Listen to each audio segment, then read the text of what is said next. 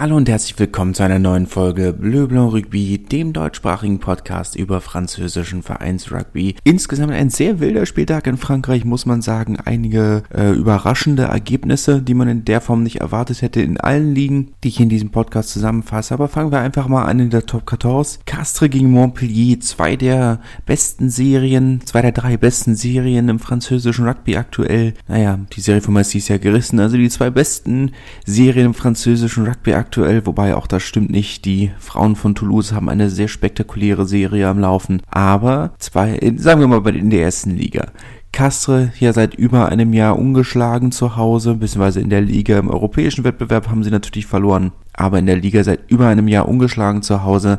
Montpellier zehn Spiele in Folge ohne Niederlage, davon neun Siege und nur dieses eine glückliche, unglückliche, je nach Perspektive unentschiedenen Brief und auch bis jetzt in jedem Spiel mindestens einen Punkt geholt. Also selbst die Spiele, die sie davor verloren hatten, dort haben sie zumindest immer einen Defensivbonus geholt. Dieses Mal 25 zu 9 verloren in Castre, also auch diese Serie ist gerissen und auch die andere nach zehn Spielen endlich mal, was heißt endlich mal wieder, mal wieder eine Niederlage. Konnte ja auch nicht ewig weitergehen. Man hat auch ein wenig rotiert, um ganz fair zu sein. Unter anderem auf der 10 mit äh, Louis, äh, Louis Foursons Bourdet, der letzte Saison drei Spiele auf der 10 gestartet hat, schon äh, nachdem die beiden ersten Wahlen, Aaron Kroon und äh, Hunter Pollard verletzt waren. Nee, Aaron Kroon war da schon nicht mehr da. Wer war denn der andere? Naja, auf jeden Fall die ersten beiden äh, Verbinder verletzt waren, durfte er drei Spieler ran, bevor er sich dann auch das Kreuzband gerissen hat. War ja einer der Gründe für die unglaublich schlechte Saison, letzte Saison von Montpellier, auch wenn da vieles nicht gestimmt hat, aber unter anderem eben auch, dass man keinen Zehner mehr hatte. Anthony Boutier, der Fullback, musste ja dann auf der 10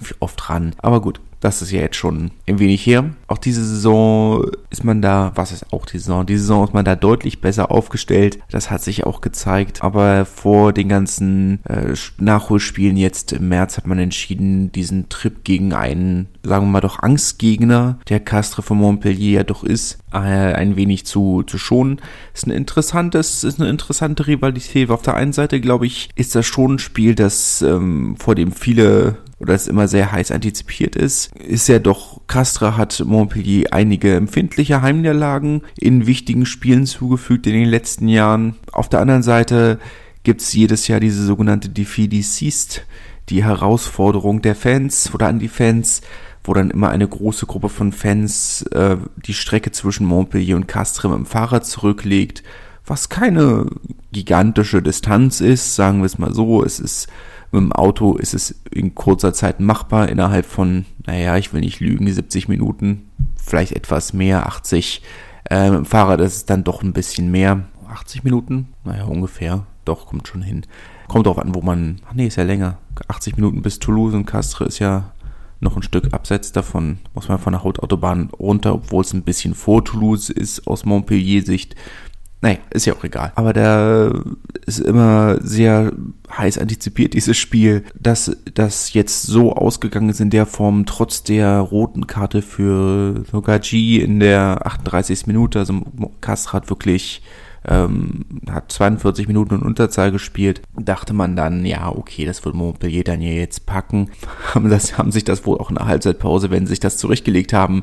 Das Ganze mussten sie dann schnell wieder, wieder über den Haufen werfen. Der Versuch von Urda Pieta in der 42. Minute direkt aus dem, aus dem Konter raus. Und Urda Pieta, da hatte dann einen relativ einfachen Weg, nachdem ihm da der, der Versuch auf dem Silbertablett serviert wurde. Jede Serie muss man reißen, egal wie schön sie ist. Montpellier weiter auf dem zweiten Platz, zwei Spiele weniger als äh, Lyon auf dem dritten, ein Spiel weniger als Montpellier auf dem ersten und nur ein Punkt weniger als Bordeaux. Denke, da kann man trotzdem mit zufrieden sein insgesamt. Da ist noch viel, äh, viel Raum, viel Luft nach oben. Machen wir weiter zu einem Verein, der nicht mehr viel Luft hat, oder kommen wir weiter zu einem Verein, der nicht mehr viel Luft hat, Biarritz.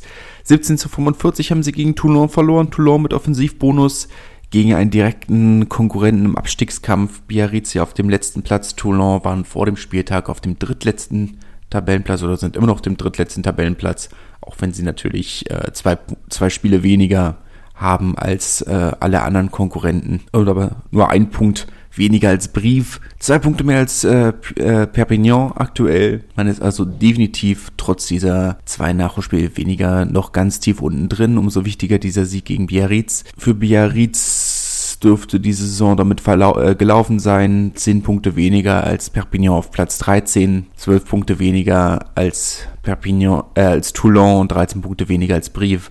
Äh, trotz vollständiger Spielzahl. Das dürfte gelaufen sein die, man verliert hier jetzt so langsam auch schon die, den Kern der Mannschaft. Stephen Armitage wird wohl in Rente gehen. Das hat er so ein bisschen verlauten lassen. Vielleicht kann ich mir vorstellen, dass er noch mal ein Jahr ranhängt, aber er hat ja auch schon ein gewisses Alter erreicht. Gavin Stark hat ja schon eine neue Nax unterschrieben. Ähm, unter der Woche wurde dann bekannt, dass Pierre Blanc und äh, Mathieu Irigoyen wohl bei Stade Francais unterschrieben haben, auch wenn der gute Herr Aldiger das äh, bestreitet wie immer, aber es fällt mir schwer, diesen Mann noch ernst zu nehmen. Ähm, der Mann ist ja mehr auf Twitter am Pöbeln als ist äh, ja sehr unsympathischer halt Mann muss ich sagen. Sehr, sehr unsympathischer Mensch. Hat mir den Verein, ich war ja ursprünglich eigentlich ganz angetan von dem Aufstieg, aber der Mann hat mir da echt viel ruiniert an der an Freude an dem Verein.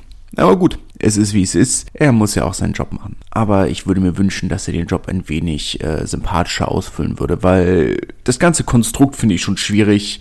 Ein in Kanada lebender Franzose, der den Verein über eine Aktiengesellschaft oder eine Holding in Hongkong besitzt und sich dann darüber aufregt, dass, äh, dass das Rathaus nicht bereit ist, ihm seine Infrastruktur und sein Stadion und sein Trainingsgelände für Lau neu zu bauen und auszubauen und ihm Hotel zu bauen und Tennisplätze, die er auch gerne gehabt hätte, äh, ihm sein Geschäft quasi aufbauen, weil er sagt, er will ja das Hotel und er will die Tennisplätze, weil so anders kann allein mit Ticket und Fernsehgeldern kann er den Verein ja nicht oben halten. Er braucht was anderes, er braucht mehr, er braucht Hotels und Tennisplätze und ein neues Trainingsgelände und und und und. Aber das will er natürlich nicht selber bezahlen. Das soll die öffentliche Hand machen. Und da wird gepöbelt und gepöbelt und äh, naja.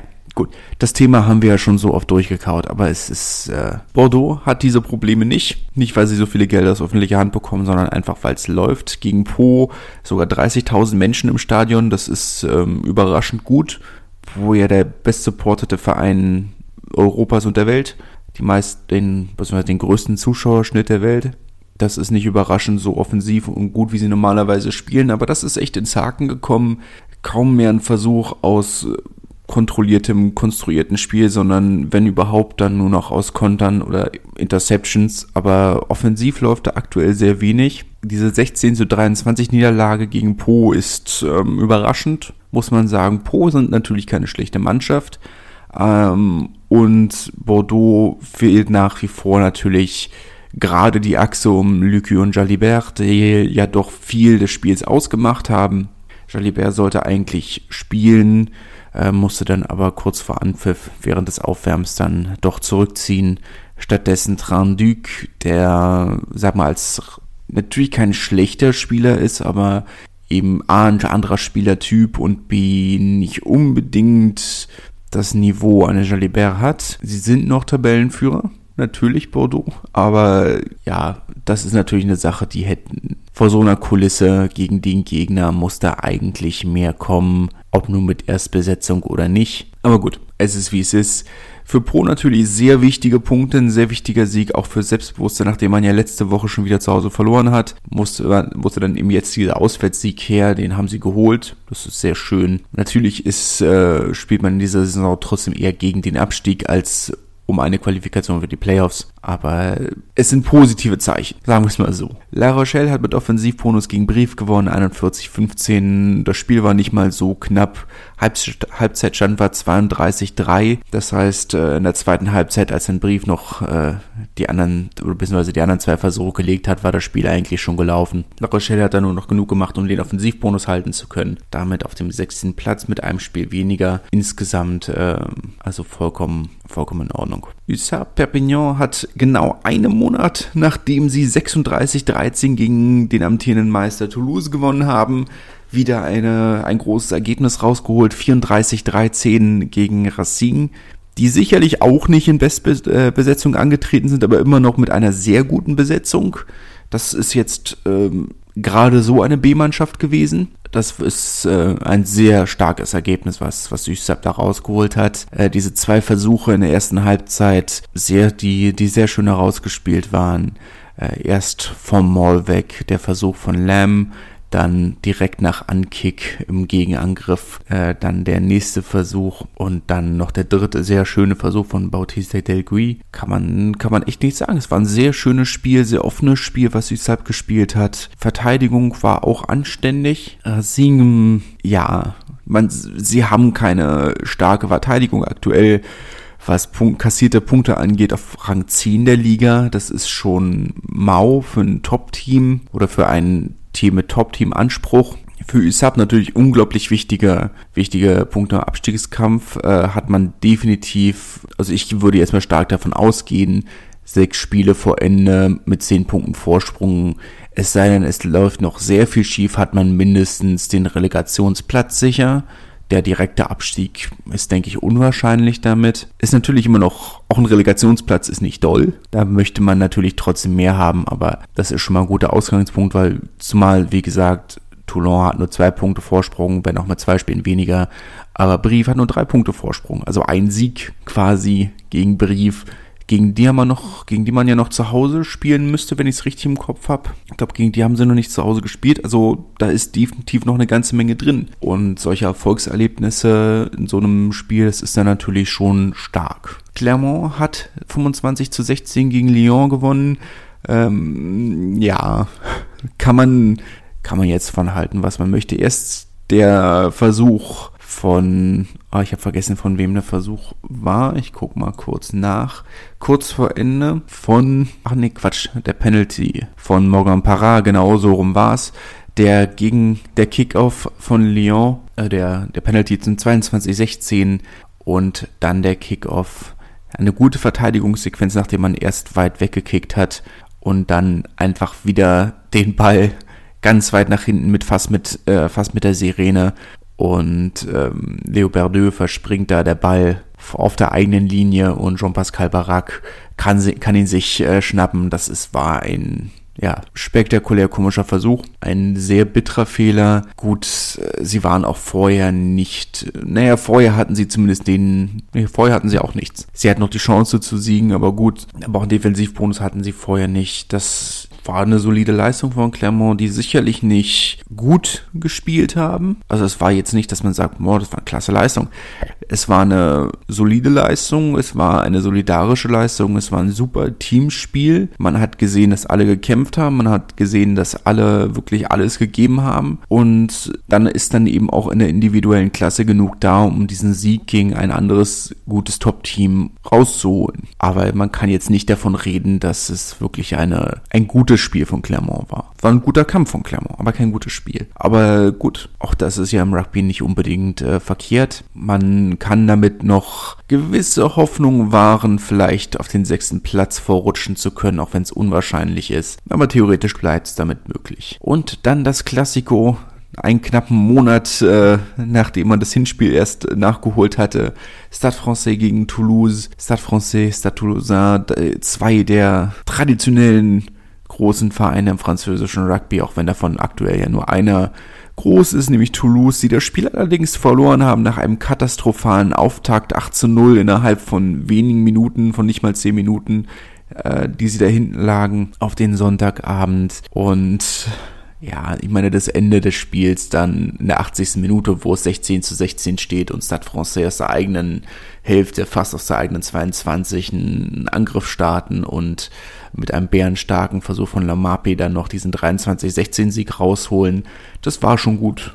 War schon gut. Die beiden sind damit jetzt Tabellennachbarn auf Platz 7 und 8. Das hätte vor einer Weile auch niemand gedacht. Toulouse nur noch auf dem siebten Platz, nachdem sie die Saison ja wirklich einer spektakulären Serie auf dem ersten Platz äh, fortgesetzt hatten. Aber wo man natürlich schon gemerkt hat, okay, da funktioniert einiges nicht oder nicht so, wie es sollte. Und seitdem ja diese Serie von sechs Niederlagen letzte Woche dann erst in Bordeaux gestoppt oder gegen Bordeaux gestoppt zu Hause im eigenen Stadion, aber ohne wirklich zu überzeugen. Und jetzt diese Niederlage in Paris ist dann eigentlich nur die logische Konsequenz Das ist jetzt keine Überraschung, ist die logische Konsequenz, aber enttäuschend ist es natürlich trotzdem. So, machen wir weiter mit der Pro D2, mit einem wirklich schönen Donnerstagsspiel, das wir hatten. Provence Rugby gegen Bayonne, 46 zu 29. Da sind alle Freunde von Offensiv Rugby äh, sehr auf ihre Kosten gekommen. Überraschendes Ergebnis. Provence Rugby natürlich schon kein schlechter Kader an sich, aber insgesamt dann doch öfter enttäuschend als überzeugend.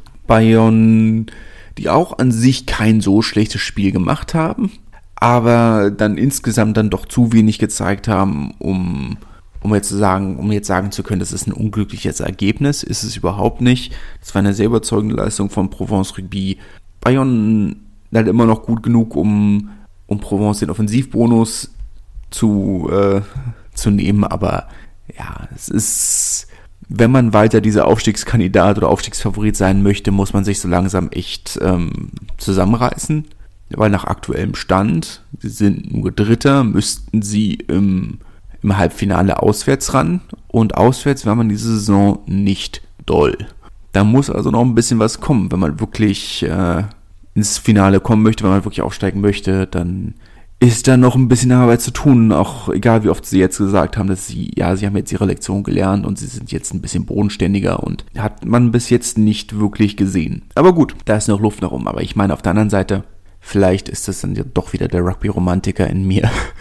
es ist ja jetzt nicht so unwahrscheinlich oder nicht zumindest nicht unmöglich, dass die beiden doch wieder im Relegationsspiel aufeinandertreffen. Das wäre doch auch was. Ich möchte es jetzt nur schon mal erwähnt haben. Vielleicht, äh, wäre das ja doch eine schöne Sache. Falls sie das Finale. Aber dafür müssten sie halt trotzdem ins Finale kommen. Ja, das ist ja. Und Biarritz muss noch ein bisschen was machen. Aber prinzipiell ist es möglich. Und das wäre doch schön. Naja.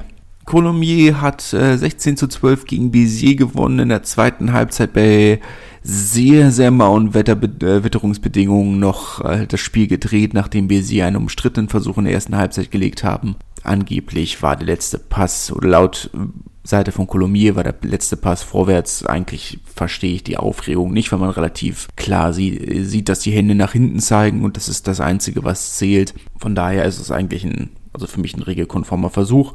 Colomier sieht das naturgemäß anders, aber in der zweiten Halbzeit dann wirklich bei viel Wind und Starkregen noch äh, das Nötigste getan, um das Spiel zu drehen. Insgesamt wenig, aber man kann damit zufrieden sein. Grenoble äh, 34 zu 10 gegen Nevers gewonnen.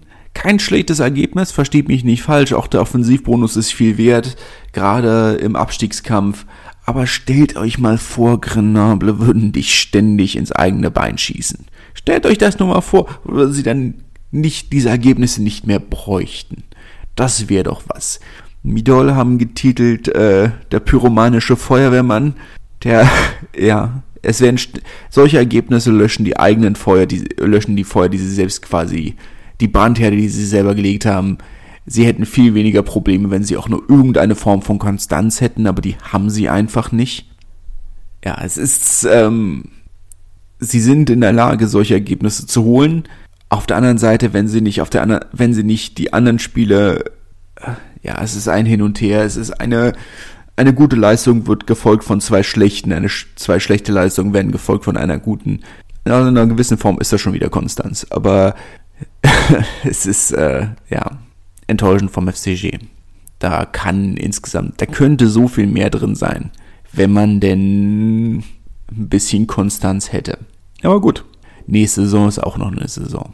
Oyonnax haben 63 zu 17 gegen Rouen gewonnen mit Offensivbonus. Ich denke, das Ergebnis spricht für sich haben Rouen hat den Vorteil, dass, äh, dass Narbonne im Abstiegskampf und das ist das nächste Ergebnis 25 zu 24 gegen Bourg-en-Bresse gewonnen haben. Wenn sie das nicht getan hätten, dann wären sie jetzt wieder auf, wären die Normannen wieder auf dem Abstiegsplatz. Für Narbonne die üblichen Probleme. Man spielt an sich ein gutes Spiel.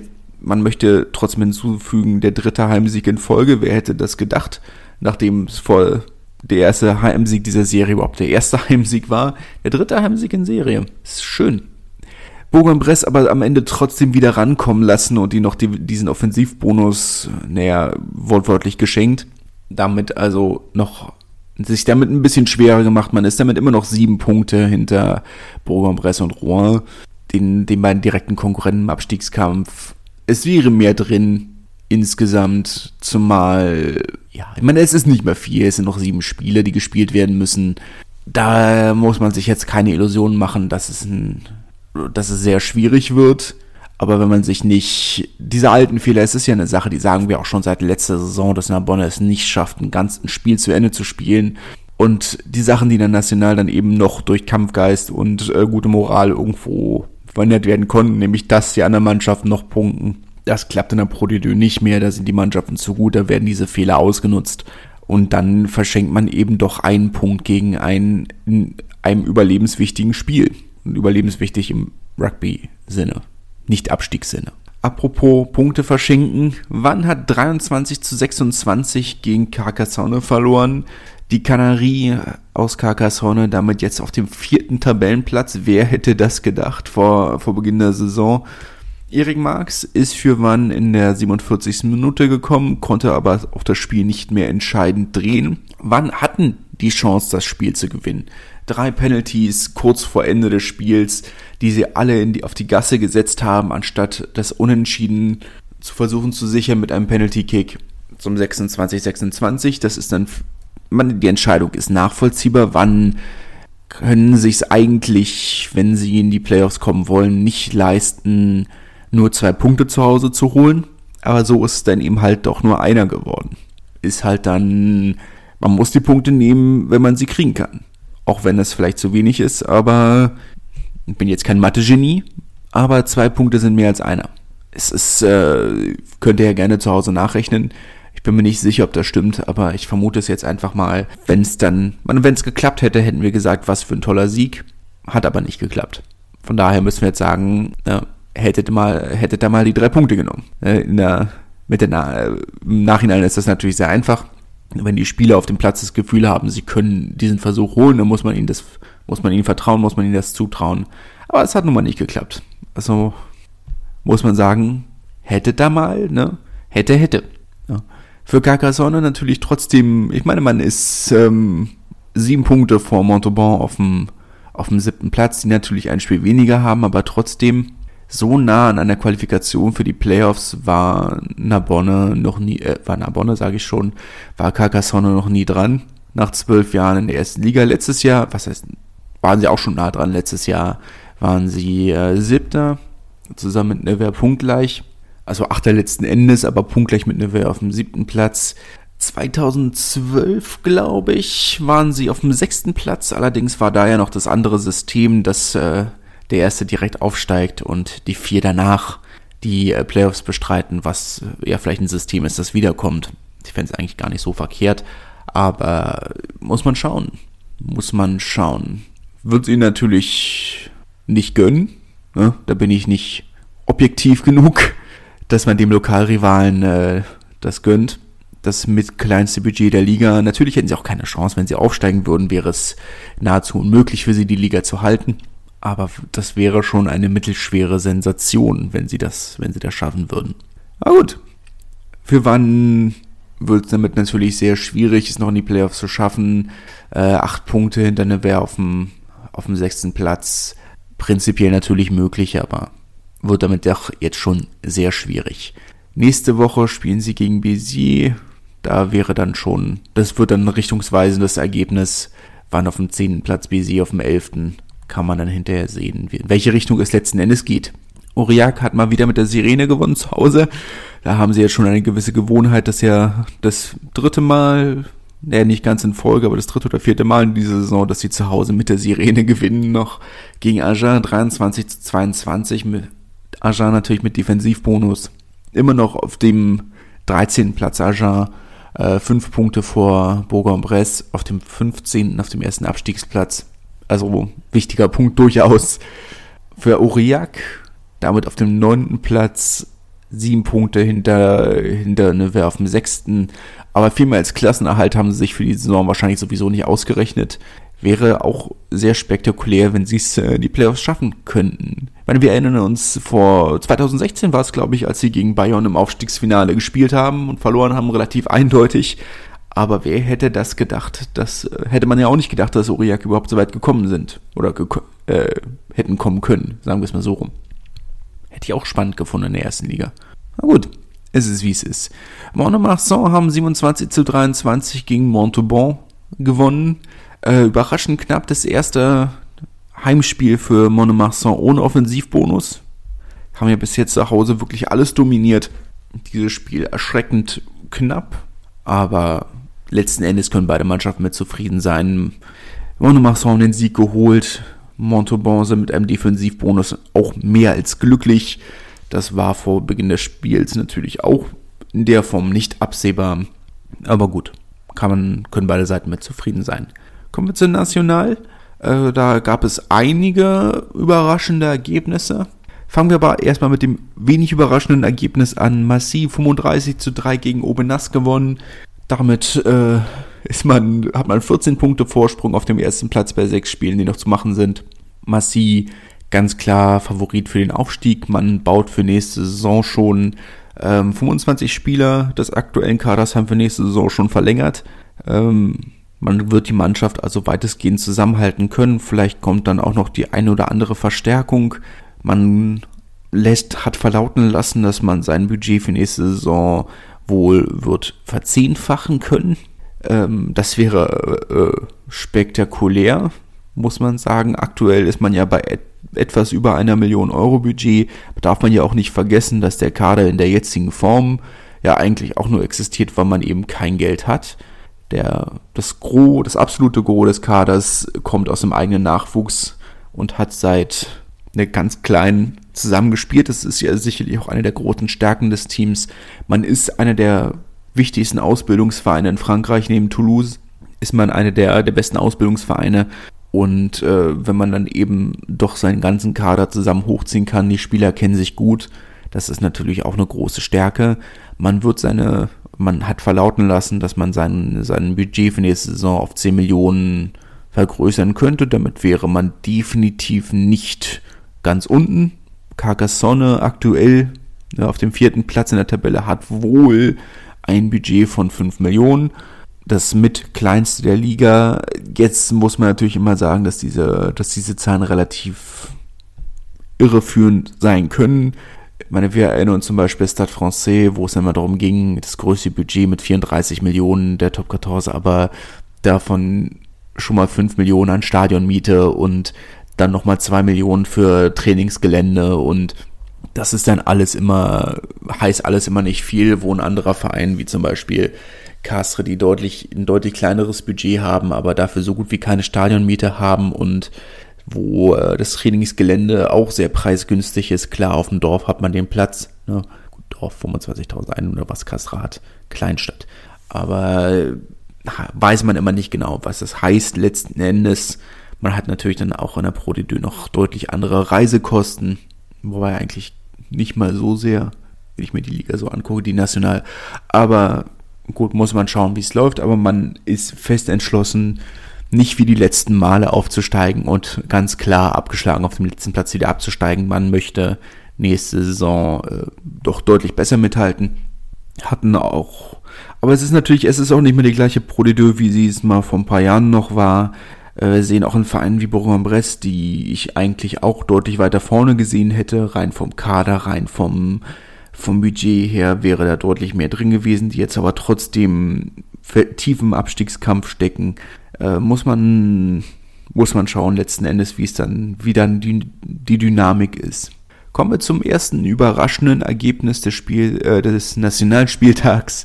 Blagnac hat 16 zu 15 gegen Valence Romans gewonnen. Blagnac ja sehr schwächelnd in den letzten Wochen. Valence auf dem dritten Platz ähm, in sehr guter Form eigentlich. Von daher dieser, dieser 16 zu 15 Sieg überraschend. Die Defensive solide, wie oft bei Blagnac zu Hause. Kein Versuch für die Gäste aber diese Spiele sind in der Form schon öfters mal schief gegangen. Aber für Blagnac hat dann der eine Versuch in der zweiten Hälfte gereicht, um, um dann diesen 16 zu 15 Sieg äh, rauszuholen. Auch in Blagnac sehr schwierige Witterungsbedingungen, wie am Abend vorher in Colomiers. Sehr schwierig insgesamt, aber äh, kann man, kann man mit zufrieden sein auf Seiten von Blagnac. Vier Punkte gegen Valence, damit hatte man sicherlich nicht gerechnet. Sehr schönes Ergebnis. Ähm, Menzel auf Seiten von Valence Romans allerdings nicht im Einsatz. Wäre ja vielleicht auch anders ausgegangen, wenn er gespielt hätte, wer weiß das schon. Aber kann man, kann man mit zufrieden sein. Überraschend schon, dass Blagnac diesen, diesen Sieg holt, weil wie gesagt, man ist ja insgesamt ähm, ähm, in einer schwachen Rückrunde. In der ersten Rückrunde sehr stark, gerade sehr heimstark, aber die Rückrunde ist dann schon etwas mau gewesen. Albi hat 21 zu 8 gegen Syren gewonnen, auch in der Form wenig überraschend. Äh, auf dem zweiten Platz Albi natürlich abgeschlagen hinter Massy, aber trotzdem äh, vor Syren. Syren durchaus äh, keine schlechte Mannschaft und zu Hause auch mit einigen durchaus sehr guten Ergebnissen, aber auswärts dann doch etwas mau. Bourgoin hat 35 zu 23 gegen, äh, gegen DAX gewonnen. Das für mich auf der Seite der überraschenderen Ergebnisse. Bourgoin ja doch eher in Richtung Abstiegskampf bis jetzt gewesen äh, und DAX hat durchaus mit Ambitionen und Möglichkeiten in die Playoffs zu kommen. Jetzt muss man natürlich sagen, dass alles noch relativ nah zusammen ist. Ähm, zwischen Dijon auf dem 13. Platz und äh, Bourgoin auf dem 10. Platz liegen vier Punkte. Da ist alles eng beisammen. Sie sind definitiv nicht aus dem Abstiegskampf raus, aber gerade deshalb eben auch ein wichtiges und sehr gutes Ergebnis. DAX auf Platz 7 mit sechs Punkten hinter Nice dann gefühlt schon deutlich weiter von ihrem Ziel entfernt, als es, äh, als das, die Tabelle dann eben doch aussagt. Überraschendes, das nächste überraschende Ergebnis in Dijon. Die haben 30 zu 27 gegen Nizza gewonnen. Äh, trotz eines Versuchs von Kurt Haupt, dem ersten von Nizza, in der 28. Minute aus kurzer Distanz ist er darüber gekommen über die Linie. Ähm, Dijon durchaus eine heimstarke Mannschaft. Ich sage es immer mal wieder. Eine Mannschaft, die durchaus überraschen kann. Auch auf dem vorletzten Platz. Aber wie gesagt, zwei Punkte hinter Obernas auf dem zwölften und äh, vier Punkte hinter Tarbon Bourgoin auf den Plätzen davor. Wichtige Punkte, wichtige Siege. Natürlich ärgerlich für sie, dass die Konkurrenz auch gepunktet hat. Für Nizza, ja, es ist irgendwo auch ähnlich wie, wie Grenoble letzten Endes, wenn auch natürlich auf einem deutlich höheren Niveau, aber für jedes gute Ergebnis, das sie holen, gibt es mindestens ein schlechtes. Da ist noch viel, viel Luft in jede Richtung. Soyon Goulem hat 20 zu 24 gegen Chambéry verloren, zu Hause auch sehr überraschend. Die zweite Heimniederlage in Folge. Für Chambéry endlich mal wieder ein Sieg, nachdem man ja doch äh, eine sehr negative Serie hatte, mit einigen Niederlagen, auch Heimniederlagen gegen Mannschaften, die nicht unbedingt schlechter waren als man selbst. Natürlich auch gegen Albi zum Beispiel. Letzte Woche haben sie gegen Albi verloren, das ist dann, na gut. Aber ja, überraschend. Soyon Goulem mit einem kleinen, mit einem weiteren kleinen Ausrutscher. Überraschender Sieg von Chambéry, muss ich sagen. Hatte ich nicht mit gerechnet. Hatte, glaube ich, keiner mit gerechnet. Aber ja, wirklich sehr starkes Ergebnis. Damit nähert man sich Soyon Goulem auf dem vierten Platz wieder direkt an oder wir haben ein bisschen mehr an. Man ist natürlich immer noch neun Punkte dahinter. Chambry auf dem fünften Platz mit 58 Punkten. Soyon Guilherme auf dem vierten Platz mit 67 Punkten. Das ist natürlich immer noch ein gewisses Maß dazwischen. Aber schon von allein schon deswegen und allein schon, weil man in den Playoffs äh, gegeneinander wie, wäre das der erste oder wäre das der letzte Spieltag gewesen, wäre das die Playoff-Paarung gewesen, dass Chambéry erst ins Triangulem hätte rangemusst. Von daher sicherlich auch für Selbstbewusstsein wichtig zu zeigen, dass man solche Spiele dann eben auch gewinnen kann. Tarbe hat auch wichtige Punkte im Abstiegskampf geholt. 48 zu 25. Maxim Oldmann ist in der zweiten Halbzeit gekommen, äh, hat, saß erst auf der Bank und ist dann in der 45., 50. Minute irgendwas in der Richtung eingewechselt worden. Hat aber punkttechnisch erstmal nichts weiter beigetragen. Cognac Saint-Jean d'Angely dürfte damit relativ, ja, ich meine, ich möchte nicht sagen, dass sie damit schon direkt abgestiegen sind, weil wie gesagt, die sind, sind sechs Punkte, das ist absolut möglich bei, äh, bei sechs Spielen, die noch zu spielen sind, aber damit ist man dann schon gegen einen direkten Konkurrenten im Abstiegskampf trotz einer guten Leistung letzten Endes äh, punktlos geblieben. Na gut, alle Leben später kann man natürlich jetzt trotzdem gesehen, dass jeder jeden schlagen kann. Diese Liga ist wirklich sehr unberechenbar, mit Ausnahme von Massi, leider. Aber da ist, äh, da ist viel drin. Es kann viel passieren, aber ich glaube persönlich nicht mehr dran. Kommen wir zu den Frauen, beziehungsweise zur ersten Liga der Frauen. Ähm, auch kuriose Spieltagsplanung. Grenoble gegen Lens, 33 zu 3 ist das Spiel ausgegangen. Nächste Woche dürfen die beiden schon wieder ran. Das Nachholspiel aus der Hinrunde aufgrund von Corona und Länderspielen dann jetzt direkt hintereinander. Ist dann wie es ist. Das Hinspiel um den Klassenerhalt kann man schon fast sagen. Also ganz klar an die Gastgeberin aus Grenoble. Ähm, auch in der Höhe sicherlich verdient und wenig überraschend, muss ich sagen. Auch wenn Lens in der Tabelle besser dasteht, bin ich von Grenoble mehr überzeugt. Muss man schauen, was nächste Woche draus, äh, draus wird. War jetzt schon der vorletzte Spieltag. Einige Teams haben schon ihr letztes Spiel der Hinrunde bestritten. Montpellier zum Beispiel. Letzte Wo äh, nächste Woche dann der letzte Spieltag der Hinrunde. Kann man dann sehen oder kann man dann abwarten, was bei rumkommt und dann äh, gehst ja dann in die Playoffs, die Playdowns, beziehungsweise ein Team aus jedem Pool hat dann schon Ferien. Aber dazu kommen wir dann, wenn es soweit ist. Toulouse 39 zu 0 gegen Stade Francais im Gegensatz zu den Herren. Hier also ein relativ klarer Sieg gegen die, äh, gegen das Team aus der Hauptstadt, auch im Klassiko. Auch wenn natürlich die Kräfteverhältnisse bei den Frauen nochmal deutlich anders sind. Das Stade Francais ähm, ja doch anders aufgestellt. Das, was ich überraschend fand, war, waren eigentlich zwei, zwei, auf beider Seite, beiden Seiten war eine Aufstellung, die sehr kurios war. Loch Sans hat für Toulouse auf der 15 gespielt, was jetzt natürlich, was sie immer schon mal wieder gemacht hat, aber da war Pauline Bourdon fit auf der 9. Und dass man eine der besten Neunerinnen der Welt ohne Zwang nicht auf ihrer besten Position spielen lässt, fand ich überraschend. Und bei Stade Francais äh, Lenaï Courson, zweite Reihe Stürmerin eigentlich, die man stattdessen auf der 13 hat spielen lassen. Natürlich ist sie auch siebende Nationalspielerin und immer mal wieder mit der siebten Nationalmannschaft äh, oder mit dem siebten Nationalteam der Frauen unterwegs gewesen. Ich bin mir sicher, sie kann's, aber es ist äh, doch eine kuriose Entscheidung oder zumindest kann ich mir kaum vorstellen. Ich meine, der einer der vielfältigsten Spieler bei den Herren Thomas Combezou, als meine der hat ja für Kasra auch dieses Wochenende schon viel gemacht, ist als dritte Reihe Stürmer eingewechselt worden und hat dann die letzten zehn Minuten auf der neuen gespielt. Nach der gelben Karte gegen Santiago Arata.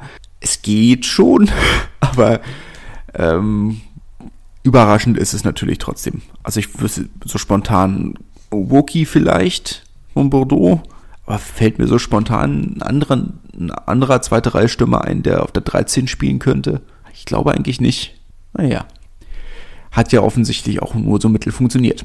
Stade Rennais haben 25 zu 5 gegen Bobigny gewonnen. Wichtige Punkte im Abstiegskampf für Rennes. Bobigny, ja, gut positioniert, die können eigentlich nicht meckern. Äh, sicherlich auch nicht das Ergebnis, das sie sich erhofft hatten, aber insgesamt. Auswärtsspiele sind bei den Frauen oftmals noch schwieriger als bei den, bei den Herren, da, da ja noch andere Reisebedingungen sind. Aus der Hauptstadt ist es zwar jetzt nicht so weit bis, bis nach Rennes, aber kann man trotzdem so akzeptieren. Lyon haben gegen Bordeaux verloren im, Pool B 3 zu 26. Das erste Spiel für die Frauen von Lyon im, im Matmut de Gerland in dem alten Fußballstadion, das äh, ja mittlerweile von den, vom Lou benutzt wird, beziehungsweise sie werden ja dafür bezahlt, in diesem Stadion zu spielen. Die Frauen das erste Mal in diesem Stadion vor eigentlich einer recht soliden Kulisse. Zweieinhalbtausend waren wohl da. Das ist schon anständig. Zweieinhalbtausend so einem großen Stadion ist natürlich nochmal deutlich weniger als äh, zweieinhalbtausend in einem anderen Stadion. Aber trotzdem insgesamt äh, natürlich äh, eine sehr starke Zuschauerzahl für ein Team, das insgesamt ähm, doch nur Mittelmaß der Liga ist. Gegen quasi die Emporkömmlinge aus Bordeaux, Tabellenführerin aktuell, haben wir erst diese Saison ein einziges Spiel verloren, nämlich das Auswärtsspiel Montpellier. Und da kann man schon mal verlieren, das ist okay. Daher äh, ja, anständig. Bordeaux mit dem, mit dem Ergebnis auch komplett zufrieden. 26 zu 3. Top-Besetzung angetreten. Auch Ronald Lloyd ist ja jetzt wieder da. Das ist dann schon äh, ein akzeptables Ergebnis. Und kommen wir noch zum letzten Spiel. Montpellier die besagten äh, haben 27 zu 21 gegen Lille gewonnen. Überraschend knapp, wenn man, wenn man hart sein möchte, wenn man etwas äh, gemein sein möchte. Aber natürlich trotzdem ein Ergebnis, mit dem beide Seiten leben können. Lille mit einer sehr mauen Saison. Aber ja, das ist okay. Nächste Woche dann, wie gesagt, nächste oder übernächste Woche der letzte Spieltag. Und äh, dann reden wir da auch weiter, wie es mit den Playoffs weitergeht und den Playdowns. Das ist ja dann jetzt auch dieses neue System. Kommen wir dann auch zu. Aber bis dahin, eine schöne Woche, einen schönen Tag. Genießt eure Zeit. Bis dahin, ciao. Schatz, ich bin neu verliebt. Was? Da drüben. Das ist er. Aber das ist ein Auto. Ja, eben. Mit ihm habe ich alles richtig gemacht. Wunschauto einfach kaufen, verkaufen oder leasen. Bei Autoscout24. Alles richtig gemacht. Wie baut man eine harmonische Beziehung zu seinem Hund auf? Puh, gar nicht so leicht. Und deshalb frage ich nach, wie es anderen Hundeeltern gelingt, beziehungsweise wie die daran arbeiten. Bei Iswas Dog reden wir dann drüber. Alle 14 Tage neu mit mir, Malte Asmus und unserer Expertin für eine harmonische Mensch-Hund-Beziehung, Melanie Lippisch. Iswas Dog mit Malte Asmus. Überall, wo es Podcasts gibt.